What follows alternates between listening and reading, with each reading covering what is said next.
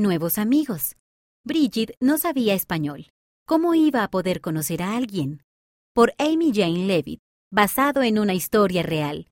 Fui forastero y me recogisteis. Mateo capítulo 25 versículo 35. Bridget miraba por la ventanilla del auto mientras su familia conducía por las estrechas calles de Caracas, Venezuela. Había casas de colores brillantes y grandes montañas verdes. Era un lugar hermoso. La mamá y el papá dijeron que vivir allí sería una nueva aventura. No obstante, Bridget todavía estaba preocupada. Hoy era la primera vez que asistían a la iglesia en el nuevo país. La mamá se dio vuelta hacia Bridget.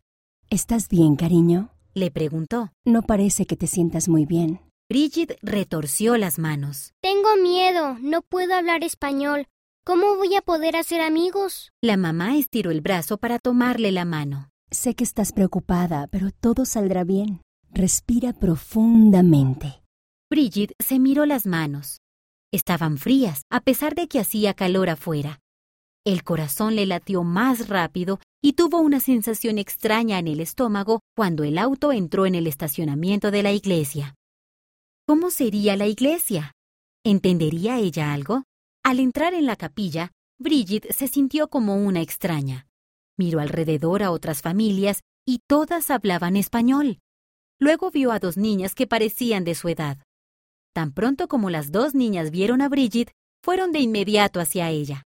Hablaban rápido, con voces alegres y amplias sonrisas, pero ella no pudo entender nada de lo que le dijeron. ¿Se irán cuando descubran que no hablo español? Se preguntaba ella. Bridget respiró profundo. No hablo español, dijo mientras sacudía la cabeza. No hablo español. Se le comenzaron a llenar los ojos de lágrimas. Las niñas simplemente se encogieron de hombros y sonrieron aún más. Una de ellas se señaló a sí misma y dijo, Diana. Después señaló a la otra niña y dijo, Andrea. Las preocupaciones de Bridget comenzaron a desaparecer. Sonrió a las niñas y se señaló a sí misma. Bridget. Diana y Andrea se sentaron junto a Bridget. Le enseñaron a decir escrituras en español y algunas otras palabras. Cuando comenzó la reunión sacramental, Bridget sintió calidez y paz en su corazón.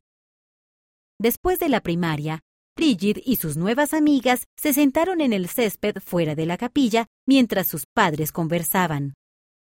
Diana y Andrea le enseñaron a Bridget algunas palabras más en español. Entonces Diana señaló un árbol y le preguntó, ¿Inglés? Bridget sonrió y también lo señaló. Free, dijo. Se le iluminó la cara y señaló otras cosas, diciendo las palabras en inglés. Diana y Andrea repitieron las palabras en inglés y luego le enseñaron a Bridget cómo decirlas en español. Bridget aprendió todo tipo de palabras útiles, como libro, casa y auto. Lo mejor de todo fue que le enseñaron a decir amigos. Pronto llegó el momento de regresar a casa. Bridget se despidió de Diana y Andrea. ¿Cómo fue tu primer día en la iglesia en Venezuela? preguntó el papá. Bridget sonrió. Fue muy lindo. Hice algunas amigas y ellas me están enseñando español. Eso es maravilloso. Estoy muy feliz de que hayas tenido un lindo día. Bridget pensó en cómo le habían dado la bienvenida Diana y Andrea. Ya no se sentía como una extraña. Sabía que nuestro Padre Celestial la estaba ayudando a hacer amigos y estaba deseando saber cómo sería el resto del tiempo en Caracas. La autora vive en Utah, Estados Unidos. Dar la bienvenida a alguien nuevo. Jesús dijo que cuando damos la bienvenida a personas que se sienten extrañas, le demostramos amor a Él. ¿Qué puedes hacer para dar la bienvenida a alguien que es nuevo?